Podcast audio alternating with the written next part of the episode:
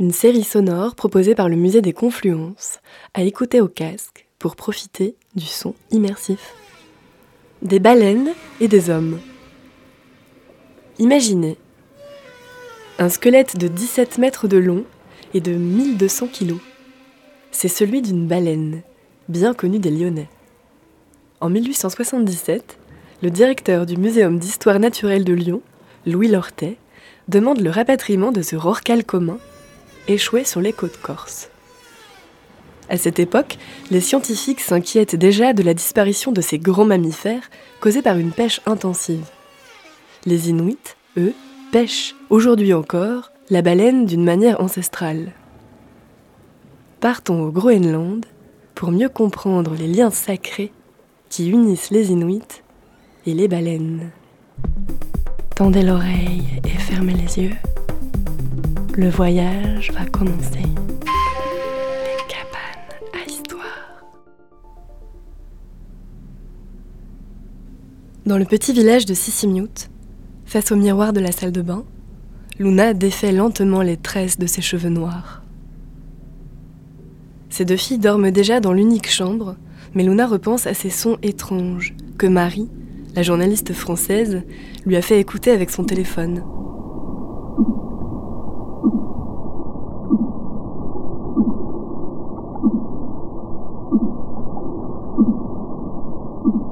Le chant d'amour des baleines mâles enregistré avec des appareils qui captent les très basses fréquences. Mais Luna a été troublée.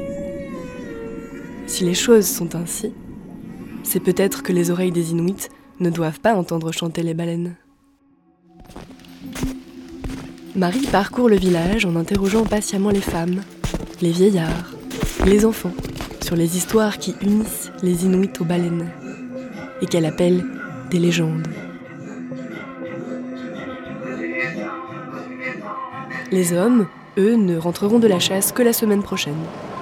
Avant, on ne pouvait prévoir ni leur départ, ni leur retour. Ils observaient la direction du vent, la lumière, l'épaisseur de la glace ou la finesse de la neige.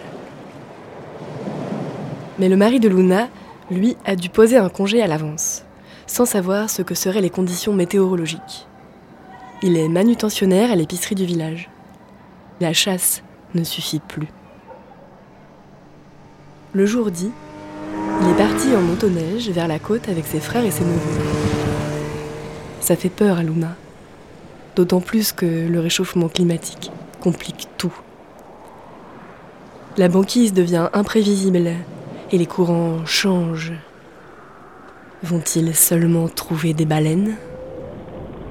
Il n'en reste plus beaucoup et elle ne se déplace plus comme les hommes l'ont appris. Luna a expliqué à Marie que tout ça était injuste pour les Inuits. Le lien qui les unit aux animaux est sacré. Phoque, ours ou baleine, chacun a son langage, sa façon d'être chassé. La baleine, elle, choisit celui qui la mérite. Elle s'approche du bateau et offre son flanc au harpon. Parfois, elle décide qu'un chasseur doit mourir et elle renverse l'embarcation d'un coup de son immense queue. C'est comme ça que tous ont leur place dans l'univers.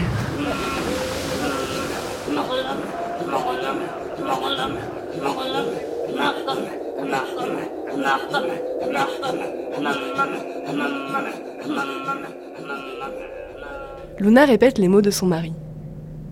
Une commission internationale a décrété que cette chasse était indispensable à la subsistance des Inuits. Subsister, c'est survivre dans cet endroit couvert de glace où pendant la longue nuit hivernale, rien ne pousse à travers le sol gelé. Et comment survivre au froid sans manger la viande de baleine si nourrissante? Luna se souvient de l'odeur rance de l'igloo de ses grands-parents qui brûlaient la graisse fondue de l'animal pour se chauffer et s'éclairer. Heureusement, une usine fournit maintenant l'électricité au village. Mais on utilise encore les fanons et les eaux pour fabriquer des objets. Marie lui a alors raconté comment les Occidentaux avaient pris la baleine pour un monstre, puis l'avaient pourchassée sur toutes les mers, avec des bateaux et des explosifs de plus en plus puissants. Ils s'intéressaient surtout à l'huile et laissaient pourrir la viande, trop lourde à transporter.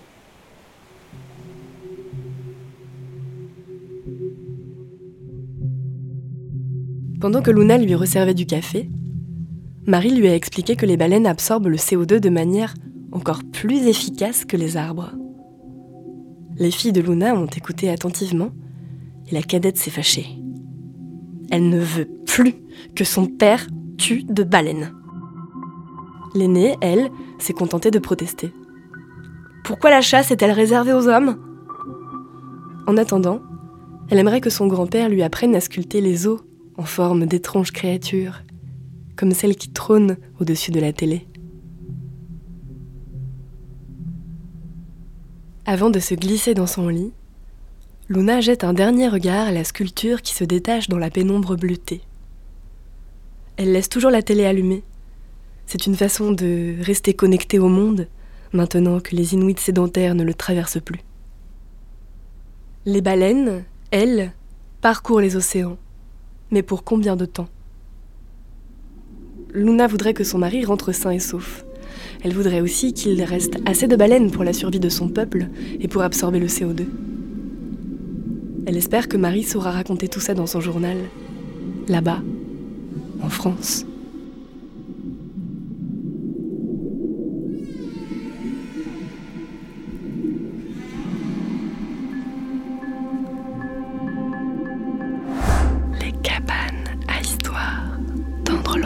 s'ouvrir au monde. Notre regard sur les baleines a évolué à travers les siècles.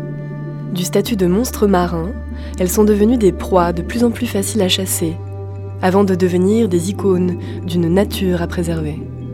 À partir de 1946, la création d'une commission baleinière internationale permet de différencier la traque commerciale et la pêche de subsistance des populations inuites.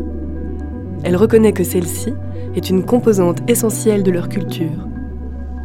Aujourd'hui, malgré son interdiction depuis 1986 et la mobilisation des défenseurs de la faune marine, la pêche dite commerciale est toujours pratiquée dans certains pays. C'était Des baleines et des hommes, les cabanes à histoire, une création originale du musée des Confluences. Une histoire imaginée par Agnès Mathieu Daudet, voix Mathilde Ulmer, Paysage sonore Olivier Adam. Prise de son Jean-Baptiste Aubonnet. Chant Inuit Archive Inna. Design sonore et musique Simon Cacheux. Réalisation et production Cécile Cross. Narrative. Cette histoire a résonné en vous? Venez découvrir de nombreux objets comme celui-ci dans les expositions permanentes et temporaires du Musée des Confluences à Lyon. Retrouvez d'autres histoires et tout le programme du musée sur musée Musée des Confluences.